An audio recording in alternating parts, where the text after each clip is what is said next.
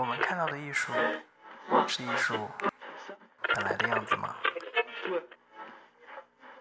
这里是聊天类节目《Notes》第五季。这季聊艺术是因为本身我要学这个东西，其次我其实，在做电台一开始就想，肯定有一期有一季是要录跟艺术相关的，因为艺术这个话题太大了，无论是纯艺术本身的内容，还是我们泛艺术更广的内容。然后这一期其实聊了各个方面嘛，就是基本上搜罗了一下我就是在艺术圈认识的关系真的私人关系也不错的很多朋友。你你是从业多久啊？可以这么提吗？从业 从业蛮久的了，我毕业之后也快有六年了吧。对，因为学的就是艺术史，所以我毕业之后我就在。一直在做跟艺术有关，只是我以前因为学的是艺术史，所以更偏古典艺术。但其实我毕业之后，我就在一直在当代艺术行业。所以你当时学古典艺术，有没有想过可能去的是博物馆？呃，没有哎，我当时就觉得就是感兴趣，就特别特别对对艺术特别感兴趣。我觉得我应该学一个，但然后我就想。嗯，我觉得 art history 是很重要的一门学科。就不管你，只要你在艺术行业，即使你是在当代艺术行业，但是一定是要对古典艺术史有了解，因为本身艺术就是也是有一个整个一个这样的脉络下来的。所以，我我觉得直到现在，其实对我来说，艺术史的那种学习方法论，呃，还是非常有帮助的。当然，那个时候并没有想说我要去博物馆啊，还是要去哪里？我我没有。那你你刚才说你因为喜欢艺术所以去念了，所以你是很早就喜欢艺术？我我应该说从小就喜欢，因为小时候我就就自己有也也有也有去学过画画什么的。就其实我觉得我应该是从小就喜欢，只是说后来就暂停了，就没有再学了。在美国的时候，我我有一个这样的机会，后来去纽约佳士得实习嘛。呃，我觉得就是当时在纽约的那一年的时间，其实对于我来说，像是激发了，又就重新又激发了我对艺术的这种热爱。其实像在纽约佳士得，它虽然是一个拍卖行，但是纽约佳士得其实是可以看到很多大师级的，就博物馆级别的作品。嗯，所以其实那那算是一个出发点吧。后来我就觉得说，我非常想要进入这个行业，因为我我我很难去做我自己不喜欢做的事情。我那天因为我这一季不是快做到尾声了嘛，然后后面会有做一期独独白的总结，然后我就在回想我为什么我什么时候接触到这个东西并喜欢上。其实也是我第一次留学到英国的时候，就是你真的在现实中去接触你小时候。书本上看到的大师作品的那个震撼，突然让你觉得你真的很喜欢这个东西，这种感觉很妙。对对，所以我会觉得，就是从小就出生在伦敦或者是纽约这种地方的人非常幸福。因为我我之前在伦敦上学的时候，也是可以看到，或者是在纽约，就是他们呃小就小朋友就可以到美术馆去临摹那些大师级的作品。所以上一个月你是不是都特别忙？因为虽然国外我看各种疫情，包括今年很多艺术项目都暂停或改线上，但是上海还是挺如火如荼的吧。对，十一月份上海还是挺疯狂的，就是上海艺术周那段时期，其实西岸零二幺，然后各个画廊的开幕，嗯，都有很多活动，所以整个十一月对于艺术圈的人来说都是挺忙的。如果我硬要让你说你。看的就十一月，你看了这么多，让你挑一个，是不是很难？挑一个，嗯，其实我觉得也不难，因为本身展览，我我觉得我今年因为哪也没有去，我我，所以我对今年看的展览。如果有一些比较好的，我印象还是挺深刻的。就比如像明当代的神秘参与，嗯，这个展览我自己也去看了两次了。今年还有一个呃 OCAT 的自由连接这个展览，这个也不错。但是这都不是在十一月份的时候，十一月份，呃，因为其实主要还是呃艺术博览会为主吧。我对博览会就还好，也没有很感兴趣。你是因为会觉得它的商业性有点强的原因？博览会一定是商业性的，而且因为我可能就是以前也看了太多的博览会了，就是从从纽约的 Armory 到伦敦的 Frieze。然后再到香港八走，其实都大同小异吧。啊，然后十月份，其实我觉得荣宅的呃展览有一个呃美国艺术家叫 Alex 的展，他这个我觉得还是我十一月份看到一个挺不错的展。是因为形式很有趣，还是因为概念？展陈我觉得就很好，然后这个艺术家也是挺有趣，就是他的作品是都是 video，都是影像装置，因为它也有很多那种流行文化的因元素在里面。对，很多美国流行文化的元素在里面。所以，像你去看这么多的展览和内容，你会更关注哪些？就哪或者哪几个方面？比如有人就会。喜欢看我他是用什么样的媒介和方式触及到你的，然后有些人可能就是看展陈的一个设置，比如说他是不是照顾到了观众，然后他是不是把他的那概念说清楚了，嗯，还有一些人可能更关注一些，比如说空间的设计啊之类都会有。嗯，我这些当然也也都会关注了。嗯，特别关注，我觉得肯定还是就是这策展够不够深入到它的这个主题里面，然后还有就是这个艺术家作品好不好？比如像神秘参与吧，就是我我觉得首先它是蛮好的一个一个概念，在这个本身在这个展览里面，我就会发现一些我可能以前不知道的艺术家。然后我会发现，哎，他的作品就非常的有趣，就是然后又跟这个主题又很契合，就我我很喜欢这种，就是通过这个展览，我会发现一些我以前可能不不太熟悉的艺术家，然后而且我发现他的作品，就是策展人在选择的时候，就是他的这个作品跟这个主题又非常的契合。所以刚才那样，我是不是可以理解成，就是因为很多人接触艺术的感觉，就是说我在艺术中能够发现。我没有发现过的内容，可以启发我，可以让我觉得很有趣。就像你刚才说的，就是发现一个新的艺术家或者一个新的艺术作品，然后发现哎挺有趣的，就这种感觉是很棒。对对对，这种感觉就会很好，而且它可能会让我去发现一个我可能以前不是那么熟悉的领域。嗯，或者是我以前没有太去思考过的问题，然后我通过这个艺术家的作品，我呃突然又发现了一些新的东西。那如果去看那种怎么说，就是比如说我们都比较熟知的一些大师的作品，然后比如说啊，那里又展出了一幅睡莲这种。啊，对，上海上海这些展我都没有去看过，就是比如上海前有有有展过，就前段时间有很火的展了莫奈的睡莲，呃，包括之前上海也会做一些这种大师级的展，嗯，这些展我觉得他们门票收的也很高，然后就是把这些我们其实以前在国外都能看到的作品，然后把它搬到国内来了，它需要一个语境去看。当然，它可能在上海的语境下来看是不一样。这种展可能会放在这边，会感觉更商业一些。所以你会觉得它可能对于大众的所谓的普及的意义，可能还是要再斟酌一下。当然，我我觉得，如果是从来没有去看过的，比如从来没有见莫奈的话，或者是没有亲眼看过达芬奇的作品，那对于他来说，他可能有一个这样的机会去和他面对面的去看，我觉得这当然也是也是蛮好的。但是太贵了。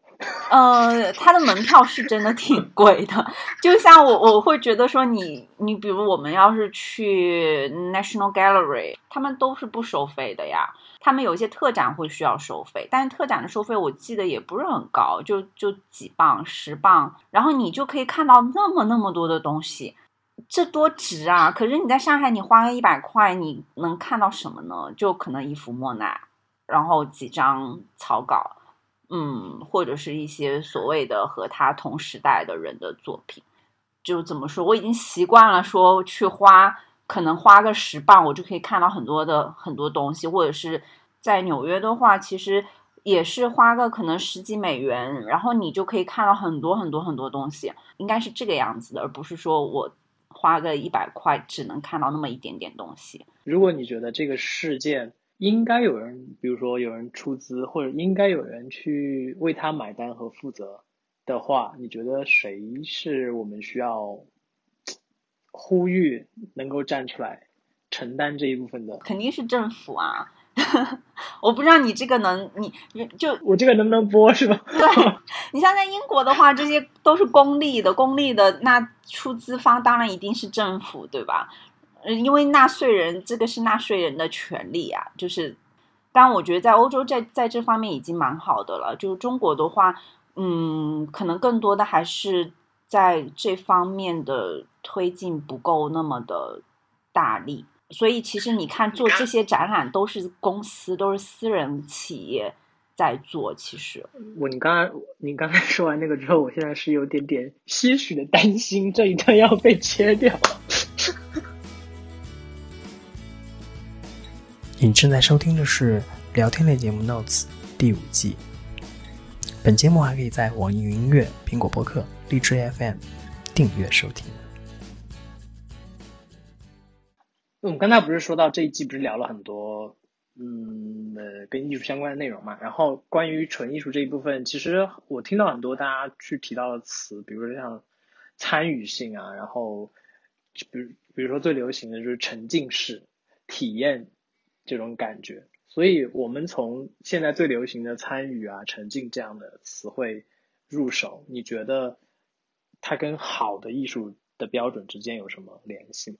我觉得好的艺术就是好的艺术，它跟沉浸式、跟参与性没有关系。就是参与性或者是沉浸式的作品，也有好的，也有不好的。就就它不是一，它不能是作为一个就是现在大家去判断一个的标准，它只是可能是现在的一个热点词汇而已。当然，当然，它一定，它它它不能作为判断标准。因为其实前段时间我有看，就是有一些文章，包括在伦敦这边，就。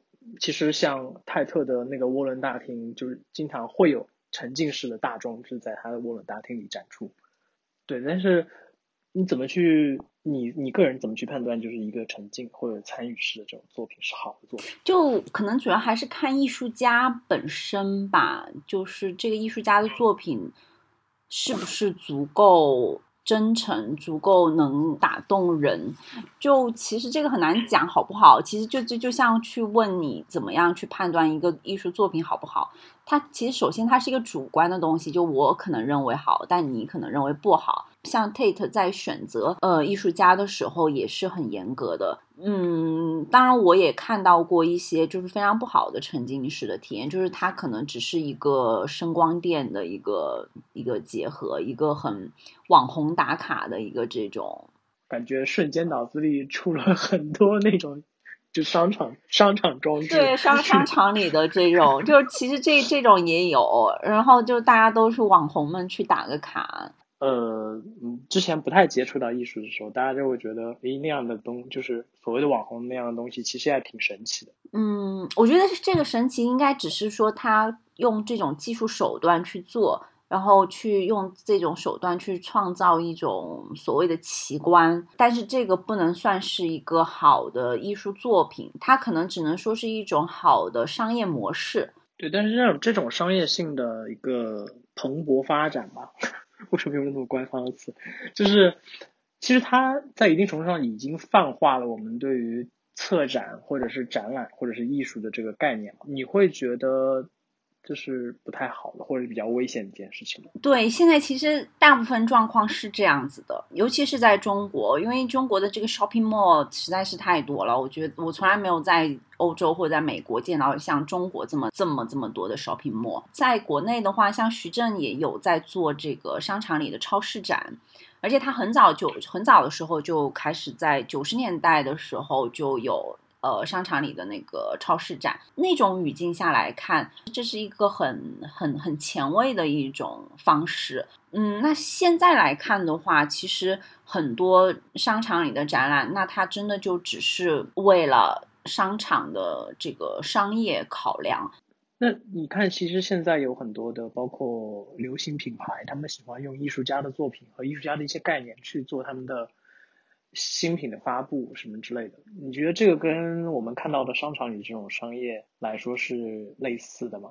这个有点像潮流艺术的就是它可能更多的也是商业上的考量。你会觉得像这种商业的泛滥会会会影响到所谓的艺术的纯粹性吗？我觉得不会耶，其实就是因为我觉得商业是商业，然后嗯，艺术是艺术又是另外一个，就是其实是是有分开来，商业跟学术一定是分开来的，但是就是商业也能够带动艺术的发展。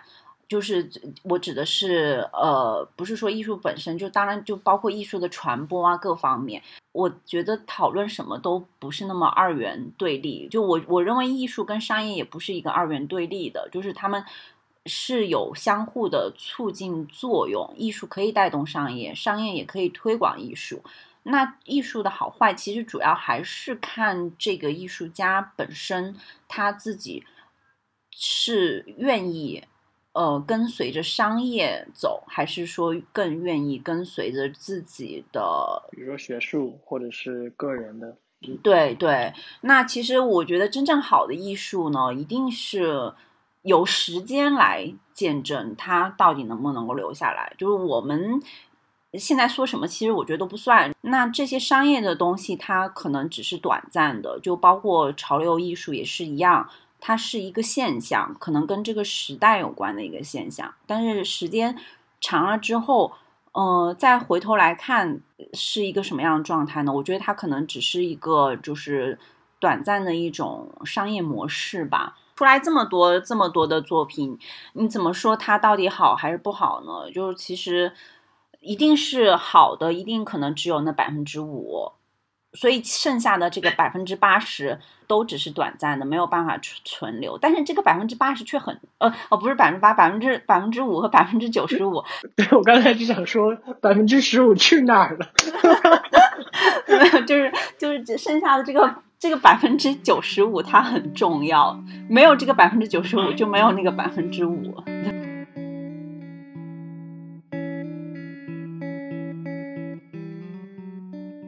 因为这一季其实有还有聊一些正在创作中的一些创作者，还有艺术家。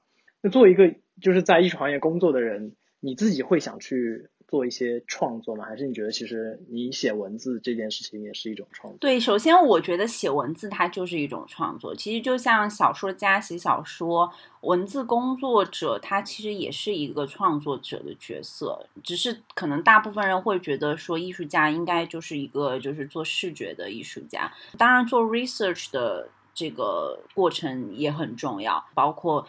呃，文字和文字之间的这样一种这种结构上的，然后呃逻辑上的。但但是我觉得你在你在艺术界这么久，其实会不会有时候会萌生一些，哎，我是不是可以用别的方式去做一些新的描述，或者这种之类的？当然，比如我我我也有想过，可以嗯，你因为现在大家就是用手机拍摄也很方便，包括很多艺术家也是在用手机拍摄。那所以其实每一个人都可以是一个创作者，他在创作的他不一定是一个可以被呃传统意义上来说由美术馆或者是由画廊去展示，嗯，它可以就是一个你自在你自己的社交网络里面去发表的一个东西。如果把这个词换成艺术家呢？因为会有人说每个人都是艺术家。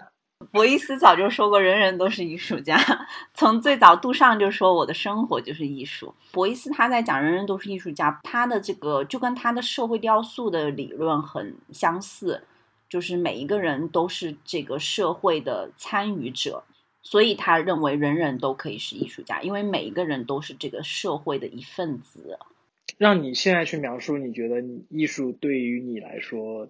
的感觉和你最开始接触他的那种热情对比的话，现在是一种什么样的感受？我刚开始接触他的时候，我觉得那种热情是非常强烈的。然后过后，慢慢的，当你真的把这种热情就转化成了你的职业，我觉得有一些人可能是会有这种厌倦感，但是我还好，就是我我没有，我只是说我一直把它作为我的职业之后，我一直在发现一些新的东西，就是我以前。只是有这种热情，但是可能我对它并不了解。那现在我觉得我是会越来越了解。然后我觉得你对一个东西到他到底热爱不热爱，可能更多的是在于不是那种一时的所以我会觉得说，我对他现在是越来越了解的一个状态，越来越深入到其中去，然后我就会发现里面越来越多的这种可能性，然后你也会发现里面有很多的呃有很多不好的东西。但是你对这个东西它到底热不热爱？其实最主要的是，当你发现了它的很多的不好的地方、很多不足的地方、很多让你觉得很无奈的地方，但你仍然还是对它有这种热情在，嗯，那个才是真正的就是热爱它。所以很多人我也知道，有一些人就是因为艺术行业它也不赚钱，对吧？因为很多人也也有也转行了，然后相相当不赚钱。对，就是 转钱都去哪了呢？是好问题，嗯，所以其实大家就是也有很多人也有离开这个行业的，这这个也很正常。就是赚钱的行业也有赚钱行业的苦恼，嗯，对，请让我承受这些苦恼。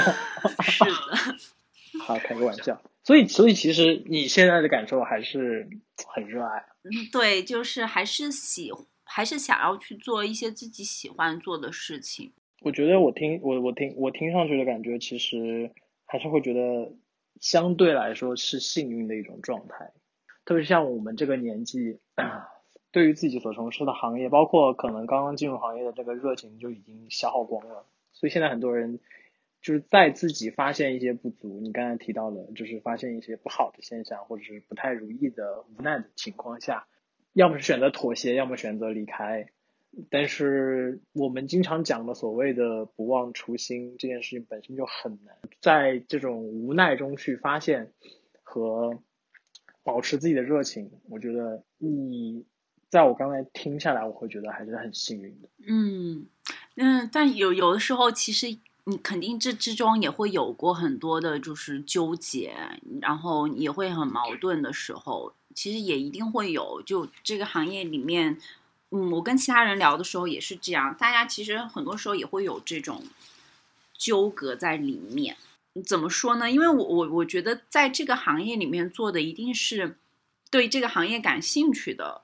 坚持在这个行，我觉得也不算坚持吧，因为没什么好坚持的，就是自己喜欢的话，就会就会自然而然就会就会就会留下来。你你你需要在在做的过程当中不断去发现一些新的东西。